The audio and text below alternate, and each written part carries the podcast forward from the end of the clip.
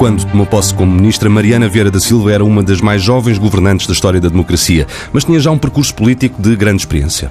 Entre 2005 e 2009 foi assessora da Ministra da Educação, depois, entre 2009 e 2011, trabalhou no gabinete de José Sócrates e é a atual Ministra da Presidência e da Modernização Administrativa. Seja muito bem-vinda. Boa tarde. Temos assistido a um aumento de atrasos nas lojas do cidadão, sobretudo para renovar o cartão do cidadão. Uh, já vamos questionar sobre a forma de resolver este problema, mas primeiro pergunto-lhe qual é a causa deste problema.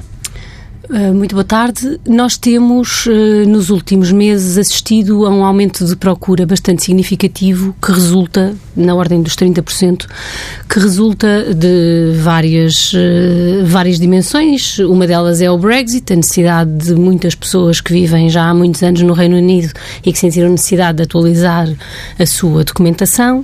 A outra é a nova lei da nacionalidade e um aumento também muito significativo das pessoas que puderam aceder à nacionalidade portuguesa e que por essa via precisam de ter o seu normalmente o seu primeiro cartão de cidadão e o seu primeiro passaporte um, e portanto deu-se aqui uma conjugação de fatores uh, e depois também o percurso normal das renovações, que tem sempre picos, deu-se aqui uma conjugação de fatores que originou essa procura. Os problemas de procura não são problemas completamente generalizados no país e, portanto, são problemas concentrados precisamente nos sítios onde uh, estes fenómenos uh, novos de que eu falei se concentram. No Metropolitano de Lisboa, também alguma coisa no Porto e em alguns serviços públicos o Algarve. E agora o que nos cabe é procurar resolver este problema e é coisa que já estamos a fazer e, aliás, que já Como? tem efeitos. Bom, uh, lançámos um conjunto de medidas, a primeira das quais, e que já está em vigor desde dia 20 de maio, portanto já temos alguns dias para fazer o balanço, tem a ver com a possibilidade de todos os maiores de 25 anos que estão a fazer a renovação do seu cartão de cidadão poderem fazê-lo numa rede mais alargada, que hoje em dia já tem 37 espaços cidadão e que continua a crescer. Os espaços cidadão são uma, uma, digamos, uma pequena loja, um espaço que normalmente funciona junto das juntas de freguesia e que pode prestar um conjunto bastante alargado de serviços e agora também a renovação do cartão de cidadão. A outra medida que só entrará em vigor no próximo dia 20, portanto um mês depois desta, tem a ver com a possibilidade de tirar o cartão, fazer essa renovação online utilizando as credenciais, ou que, ou que tinha do cartão de cidadão, ou a chave móvel digital. Com isto, o que se verifica é que partimos de um cenário uh, que, aliás, os órgãos de comunicação descreveram uh, muito bem, de uh, às primeiras horas da manhã deixarem de existir senhas para tirar o cartão de cidadão, para já muitos dias consecutivos em que, tanto na Conservatória de Registros Centrais como na loja de cidadão das Laranjeiras, as senhas já não fecharam. E, portanto, nós, no dia de ontem, por exemplo, no dia de ontem, na, na última hum, terça-feira foram tirados 372 uh, cartões de cidadão em espaço cidadão. Isto permite desanuviar uh, a procura. E depois há um conjunto outro de medidas, como por exemplo, que está agora em testes, quando recebe aquela SMS a dizer que o cartão vai caducar, já ter uma data proposta a que tem que responder que sim ou não. Tudo isso eu julgo que permitirá chegar é ao verão. A, a, era, era isso que lhe ia perguntar. Uhum. Quando é que espera ter a situação completamente normalizada? Nós temos aqui uh, previsto, por estes efeitos que eu acabei de dizer, todo um resto do ano com uma procura uh, superior àquela que tem sido dos últimos anos. Mas julgamos que, a partir do verão, a situação fica estabilizada, porque a partir do momento em que os maiores de 25 anos que tenham os códigos ou que adiram à chave digital possam tirar online, isso permitirá uh, que, no fundo, o atendimento ao público seja feito para quem ainda precisa de uh, tirar os dados biométricos ou para quem prefira, uhum. e isso permitirá, julgo, resolver a situação. Havia aqui uma grande expectativa em relação à opção online. Eu própria tentei agendar e só há vagas para 25 de setembro, portanto estamos a meados de, de junho. Um, o que é que pode dizer aos portugueses que vão uh, tentar fazer o agendamento online? De quando é que estará também regularizada esta oportunidade de fazer do, de forma célere? A partir do momento em que uh, cada português que tem uh, os códigos do seu cartão de cidadão ou da chave móvel digital. Puder renovar e só uh, ir levantar o cartão e provar que é ele próprio. Há estas coisas têm regras de segurança significativas. A partir desse momento, eu julgo que é o próximo dia 20 de junho, eu julgo que podemos uh, trabalhar num outro cenário. Também estamos a trabalhar em mais agendas, abrimos mais postos, estamos a fazer todo o esforço uh, para melhorar. As pessoas também muitas vezes procuram sistematicamente os mesmos sítios por falta de informação e nós temos trabalhado na informação de que há outros sítios disponíveis, melhorar um motor de pesquisa de sítios para, para agendar. É um trabalho que eu acho que até ao verão produzirá os seus efeitos. E até lá cabe-nos procurar organizar o melhor possível os espaços que existem e tentar que as filas sejam uh, as menores possíveis. Essa opção online exige precisamente a chave móvel digital de que falava e que balanço é que se faz deste instrumento? Uh, alguns cidadãos consideram que é difícil, que é complexo, que não é uma coisa imediata. Que balanço é que pode fazer da utilização? Eu julgo que é mesmo muito imediato, porque aquela necessidade que todos tínhamos de conhecer as várias senhas com que acedíamos aos serviços públicos passa a ser muito mais simples. Uh, recebemos uma mensagem no telemóvel, no fundo um sistema de autentificação com toda a segurança, mas similar ao que existe noutros serviços, e os números estão aí para provar. No início de 2016 tínhamos 10 mil chaves móveis digitais e agora cerca de 400 mil. O número varia todos os dias, portanto eu tenho dificuldade em saber ao certo quantas uh, neste momento. E o que temos é que, uh, por exemplo, estendemos de forma muito significativa a área da saúde e temos hoje médicos uh, toda a organização hospitalar a utilizar a chave móvel digital. Temos bancos que aderiram à chave móvel, chave móvel digital próprio, e que têm como mecanismo de autentificação essa chave. O próprio ato de pedir a chave móvel, se não for presencial, eh, exige cartão de cidadão, PIN do cartão de cidadão, um leitor de cartões leitor de cartões que ninguém tem.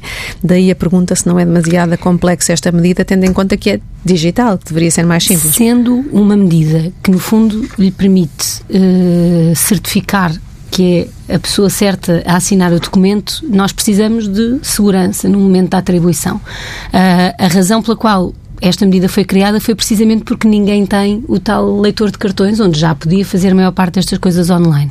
O momento de tirar é um momento que tem que estar uh, protegido de todas as, com todas as regras de segurança e eu acho que isso faz parte e toda a gente compreende que não quer que ninguém possa usar a sua, a sua chave móvel e, portanto, são to, todos os procedimentos de segurança estão garantidos, mas são necessários para que a medida possa ser uh, realmente útil. Uh, Senhor Ministro, deixe-me apenas dar um passo atrás nesta nossa entrevista para voltar muito rapidamente ao tema do, do cartão do cidadão e, e, dos atrasos. O que é que acontece a um cidadão que atempadamente tentou renovar o seu cartão de cidadão, mas por via dos atrasos nos serviços vai ficar, se calhar, meses com o cartão expirado, do qual não tem culpa, porque tentou, de facto, atempadamente fazê-lo? Nós uh, procuramos responder e, e no atendimento presencial, hoje em dia, se for agora aqui à loja de cidadão mais próxima da TSF, uh, eh, já poderá retirar a sua senha uh, e com mais espera do que no agendamento, mas uh, de forma organizada, tirar o seu cartão de cidadão. De qualquer maneira, estas medidas, por exemplo, do espaço cidadão, permitem que um mês depois de caducado, precisamente para poder responder a estas pessoas que não conseguiram, ainda possa fazê-lo nos espaços. Uh, e pronto, eu acho que agora é recuperar o atraso e pôr o sistema a funcionar uh, normalmente depois deste pico de procura uh, com mais capacidade de resposta. Essa é a nossa maior preocupação e estando certos que é possível resolver os problemas que temos, que temos entre mãos. Um, o voto eletrónico foi testado nas eleições europeias em Évora. Haverá mais testes nas legislativas? O, a equipa que, que desenvolveu esse, esse projeto precisamente fará agora um relatório. Precisamos de, uh, num elemento tão central como este, como o voto, que é a base da nossa democracia, ter todas as certezas relativamente aos passos que damos, uh, e isso foi isso que aconteceu em Évora. As pessoas votaram eletronicamente, puderam uh, confirmar em papel o seu voto, e agora cabe-nos avaliar aquela medida, saber o que correu bem, saber o que é preciso melhorar e procurar generalizá-la. É isso um piloto, e, é, e nestes temas é mesmo assim que, que as coisas devem ser feitas. Portanto, não podemos ainda eh, ter ideias de uma altura, uma data em que possamos realmente fazer um voto eletrónico sem ter de lá ir. Porque estamos de férias no Algarve, porque fomos visitar a nossa terra. É isso que os portugueses perguntam: quando é que poderão vir a votar sem estar presentes? O modelo que aqui está em causa implica uh, sempre que se dirija a uma uh, mesa de voto. Pode não ser uh, a sua. É esse uhum. modelo que está em teste e é esse o modelo que queremos desenvolver. E agora cabe mesmo avaliar, ter todas as garantias de segurança, porque o que não podemos, e sabemos que em países que foram avançando para estas metodologias, depois muitas vezes surgiram problemas, isso não podemos aceitar. E, portanto, é testar, há uma equipa, há uma equipa a avaliar, vamos tirar as conclusões e ver em que medida é que podemos generalizar. Agora, esse objetivo de que possamos votar numa mesa de voto que não a nossa, estava inscrito no programa eleitoral e no programa de governo e está a ser tal, tal qual como definido, testado, melhorado e alargado. Hum, e já que fala em programa de governo, no gabinete de António Costa foi uma das principais redatoras desse programa de governo. O que é que mudaria se o voltasse a redigir? Não, eu julgo que esse exercício deve mesmo ser direcionado para o próximo programa eleitoral que o Partido Socialista tem que, tem que apresentar. Mas eu hum, Já acredito... começou a escrever esse novo programa? O, uh, o, programa do Partido Socialista é feito de forma muito alargada, através do Gabinete de Estudos, uhum. uh, no, qual eu, no qual eu me incluo, mas com muita participação, vai, ter, vai receber propostas online a partir dos próximos dias, vai ter muitas convenções uh, regionais para discutir os vários temas, portanto a participação está assegurada. Mas eu julgo que a pergunta que me fez se responde assim. Uh, o exercício que o Partido Socialista fez no seu programa eleitoral, desenhando uma agenda para a década que procurava antecipar os desafios da próxima década. Um cenário macroeconómico que procurou quantificar todas as medidas. E depois o programa que especificamente assumiu compromissos para estes quatro anos, foi um exercício muito importante e é muito importante para a democracia, porque o balanço que, que fazemos e faremos uh, da execução do programa uh, é muito relevante, porque o, a generalidade dos compromissos que assumimos, os grandes objetivos, todos eles foram cumpridos e com bons resultados. E, portanto, essa metodologia é uma metodologia que valorizamos, que entendemos que foi muito importante para este virar de página. Havia.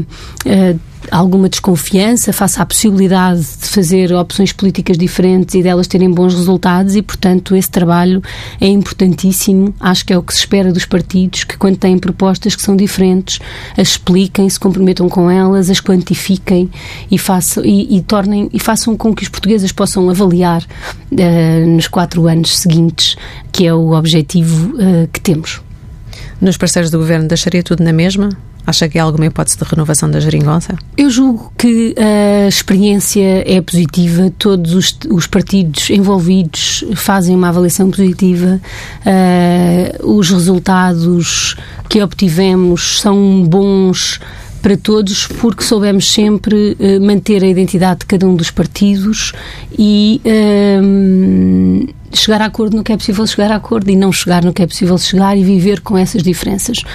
Todos os dias temos eh, provas disto na Assembleia da República, nas pastas que ainda estão em discussão, e esta foi a linha que seguimos e, e na qual acreditamos, e não vejo que não seja possível repetir este exercício, de nos entendermos sobre aquilo em que estamos de acordo e de deixarmos uh, em aberto aquilo em que Mas nós é estamos de acordo. Mas é possível ou desejável? Eu acho que é possível e é desejável. Eu julgo que os eh, dirigentes do Partido Socialista têm sempre reafirmado a vontade de repetir uma experiência que, do nosso ponto de vista, do nosso ponto de vista, foi, foi boa. Mas o PS certamente preferiria governar sozinho, ou não?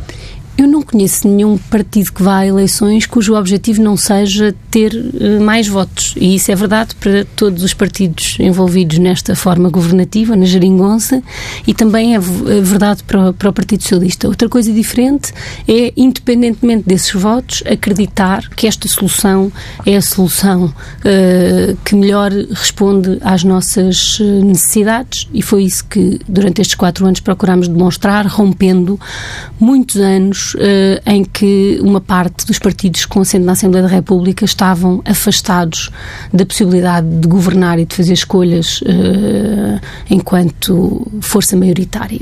O, o, resultado do PAN nas uh, europeias pode fazer crer que este partido pode tornar-se parte de uma forma alternativa de geringonça?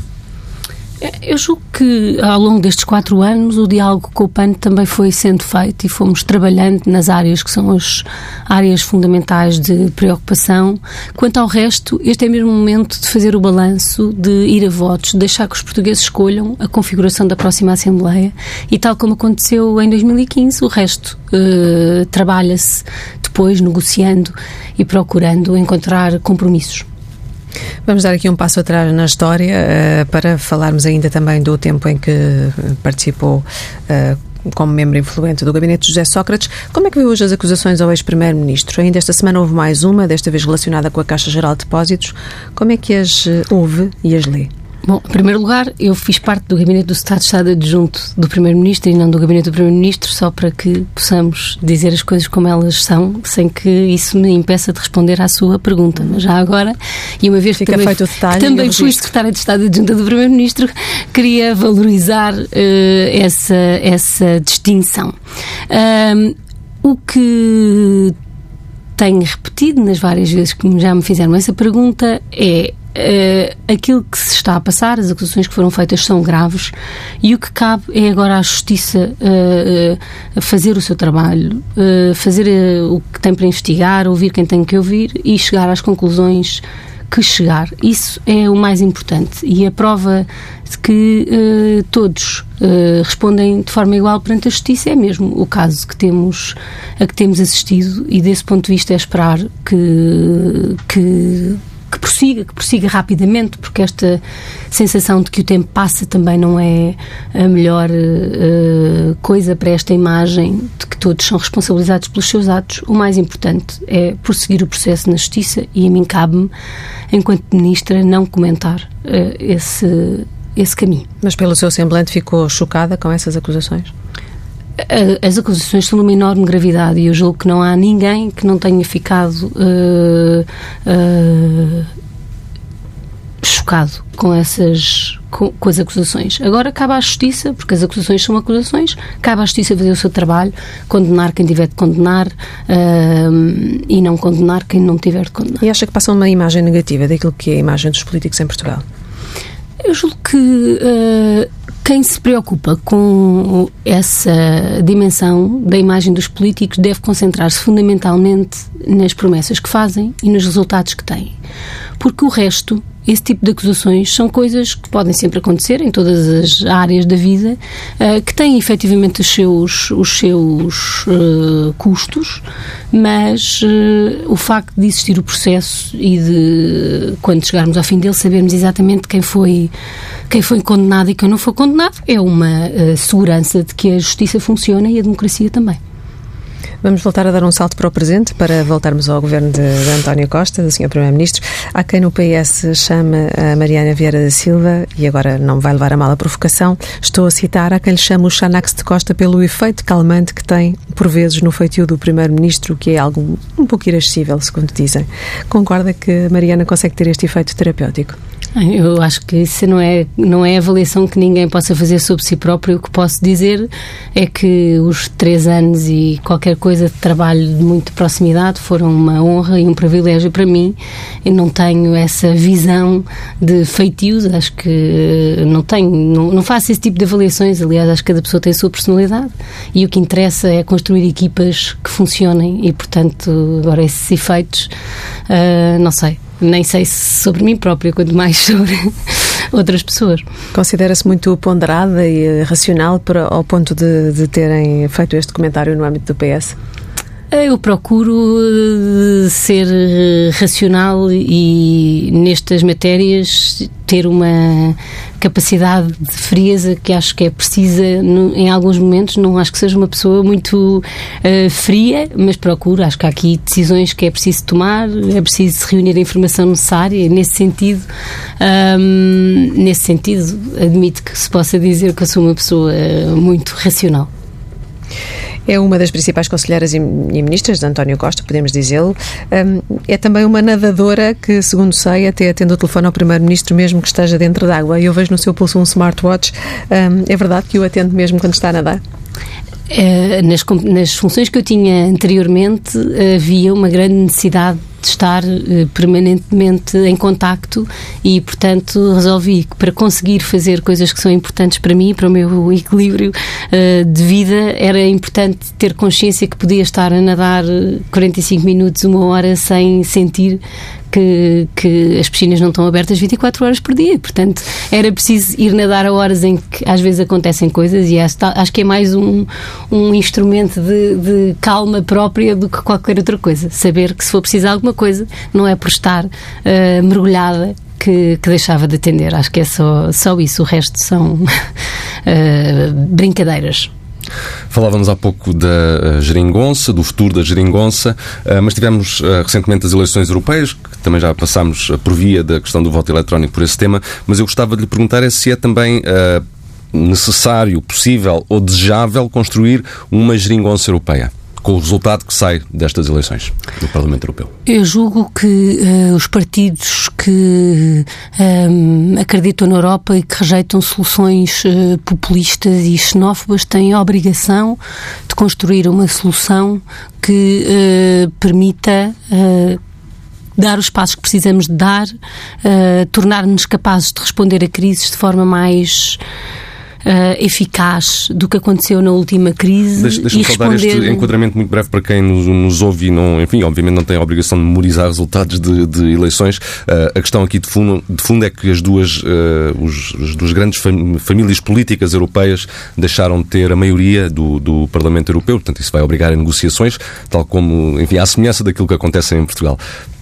Sim, eu julgo que é uma obrigação de todos aqueles que defendem a Europa, que defendem uma Europa uh, progressista e respeitadora dos direitos humanos, que não exclui nem, nem fecha as suas portas, nem ergue muros, têm a obrigação de construir uma solução e é nisso que o Primeiro-Ministro está empenhado e eu, eu aguardo com expectativa que essa solução possa, uh, possa vingar. António Costa, de resto, já foi até apontado como sendo, enfim, um, líder para já informal do, dos socialistas europeus, uh, vê caminho a trilhar nesse sentido?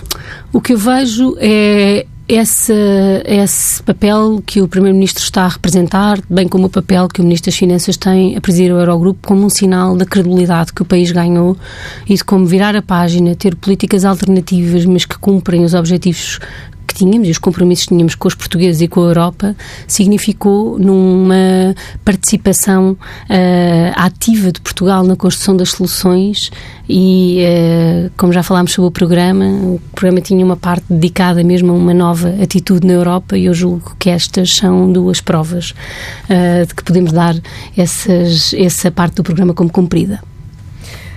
Que, que, marca quer a Mariana deixar no final do seu mandato, do seu mandato nesta legislatura? Uh, não sei se está a pensar de fazer mais uma. Eu juro. Mas que, que, que marca uh, quer deixar? Precisamente pelo trabalho que, tive, tanto na Agenda para a Década como no programa de governo, uh, aquilo que eu gostaria era de contribuir para que aquilo que o Partido Socialista assumiu no seu programa e que depois de negociar com os parceiros à esquerda uh, passou a ser o nosso programa de governo seja cumprido.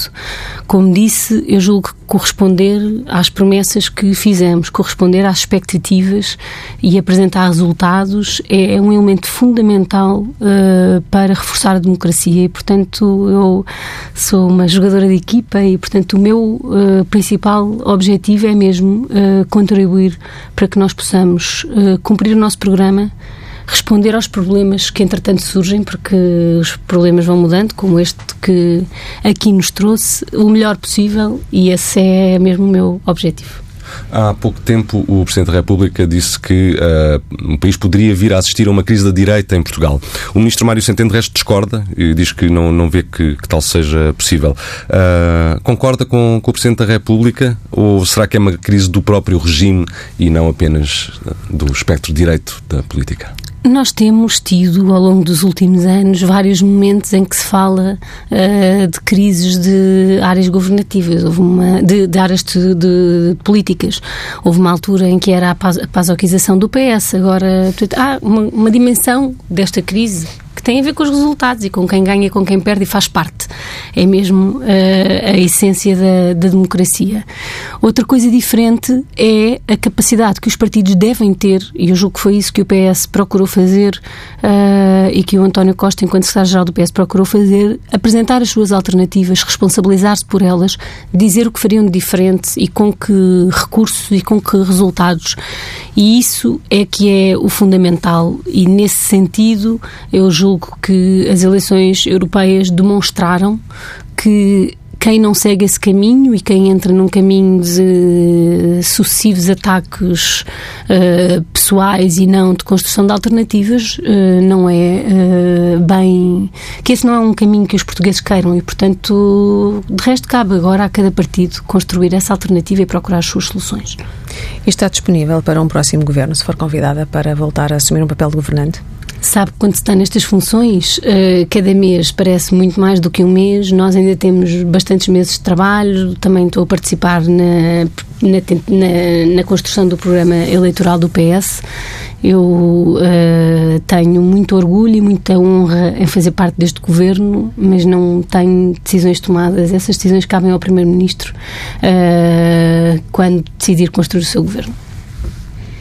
Senhor Ministro, muito obrigado. Muito, muito obrigada. obrigada. Tempo agora para o espaço de comentário do professor João Duque. João Viva.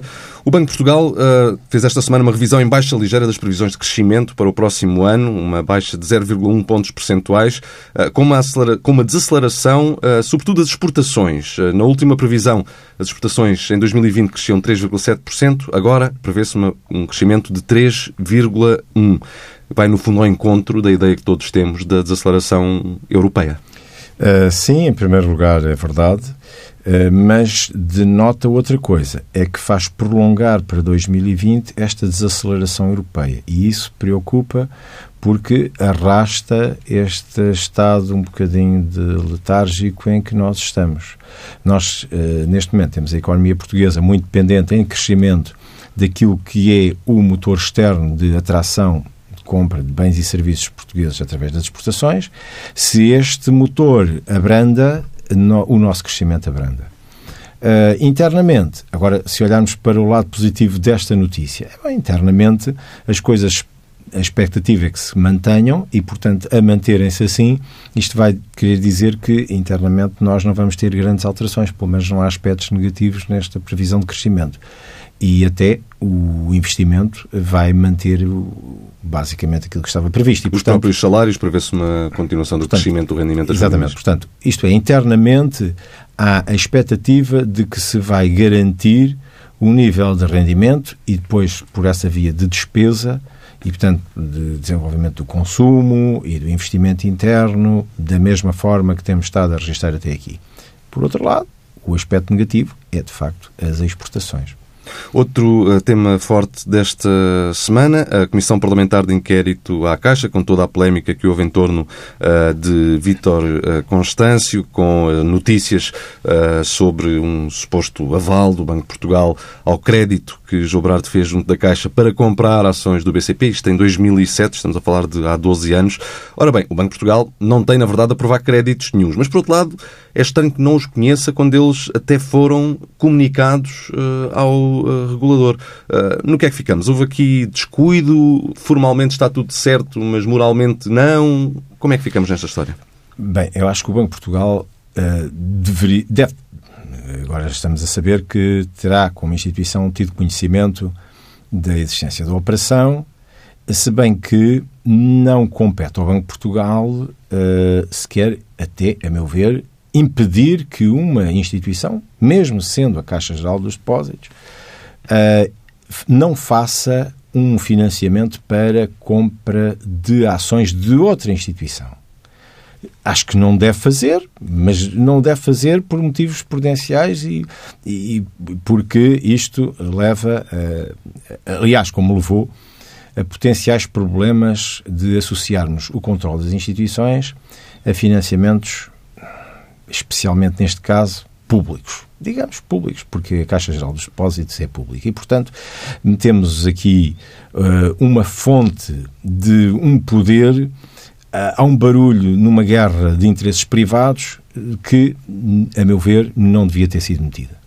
Podemos-se perguntar, então e se fosse o, o BPI a financiar a operação para que se tomar... Bom, então, nesse caso, seria uma outra guerra em que os agentes eram diferentes, mas mantinha-se um problema de sustentabilidade do sistema, que é financiar um crédito, por crédito, a compra de uma participação em que a garantia é dada por essa participação e, portanto, a garantia eram as ações. Quando em Portugal a margem que é pedida, a folga que é pedida para garantir que uma pequena oscilação do preço da cotação das ações não tenha reflexo imediato naquilo que são as garantias e, portanto, para não exigir imediatamente um reforço de capital, para esse crédito Uh, em Portugal, as margens são menores do que, por exemplo, noutros países, onde, como nos Estados Unidos, onde têm tradição de fazer este tipo de, de atividade. E, portanto, há, há, vários problemas aqui que, infelizmente, coincidiram serem todos quase na mesma direção. E estamos a falar também de uma altura em que o Banco de Portugal estava mais, muito mais preocupado com política monetária uh, do que com, com a banca, porque na altura não, ainda não haviam os problemas que mais tarde vieram a, a, a ser verificados no pois. sistema financeiro. Mas também denota isso mesmo, é que o Banco de Portugal tinha uma visão Uh, e eu cheguei até a escrever sobre isso e a falar sobre isso. Tinha uma visão de intervenção, de supervisão muito passiva. Nós passámos de um modelo muitíssimo passivo, quase que de arquivo, em que as instituições financeiras eram obrigadas a enviar determinados documentos e os documentos eram recepcionados, validados e arquivados. Os grupos de trabalho de supervisão eram modestíssimos face ao número de instituições que, faziam super, que eram supervisionadas. Nós estamos a falar de grupos de pessoas de 6 e 7 pessoas a supervisionar grupos de 6 e 7 bancos. Isto é, isto é uma coisa impossível. Uh, passámos para um modelo intermédio em que, em face aos sucessivos casos que houve, não foi só o, BCP, foi o, o BPP, foi o, o BPN, foi, portanto, houve vários processos que correram muito mal em Portugal. E o Banco de Portugal, de facto, alterou a sua uh, a forma como, faz, como fazia a supervisão e passou, aliás, a emitir um relatório uh, sobre a supervisão. Portanto, a supervisão passou, alargou imenso o número de colaboradores destinados à supervisão, que sempre foi uma, uma área de pouco interesse, pouca atratividade. Os melhores quadros do Banco de Portugal, por exemplo, eram dirigidos para o gabinete de estudos.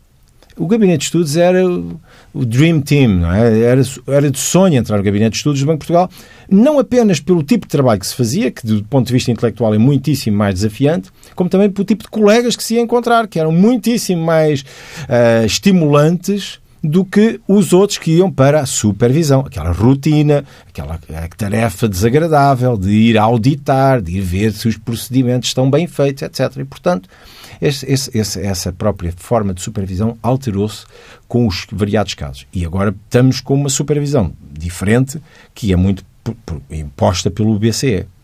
Uh, um último tema que já abordámos na semana passada, os prémios na TAP. Entretanto, houve desenvolvimentos. Uh, foi apenas um equívoco ou não? O que é que este processo nos mostrou?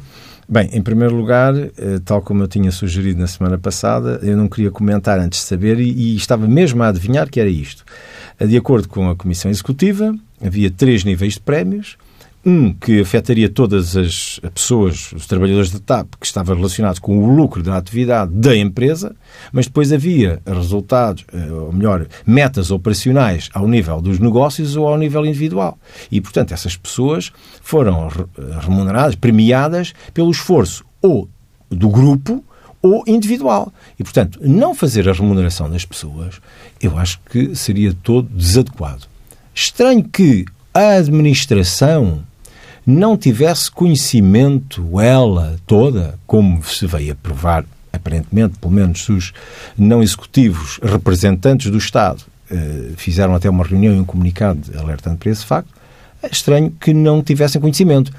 Quando, devo dizer, no prospecto de emissão de obrigações da TAP, está lá escrito que faz parte das funções da administração, do Conselho de Administração, a aprovação da política de remunerações de toda, a, de toda a sociedade. E, portanto, há aqui, uma, há aqui um, um diferendo discursivo que eu gostava que viesse mais tarde a ser aclarado.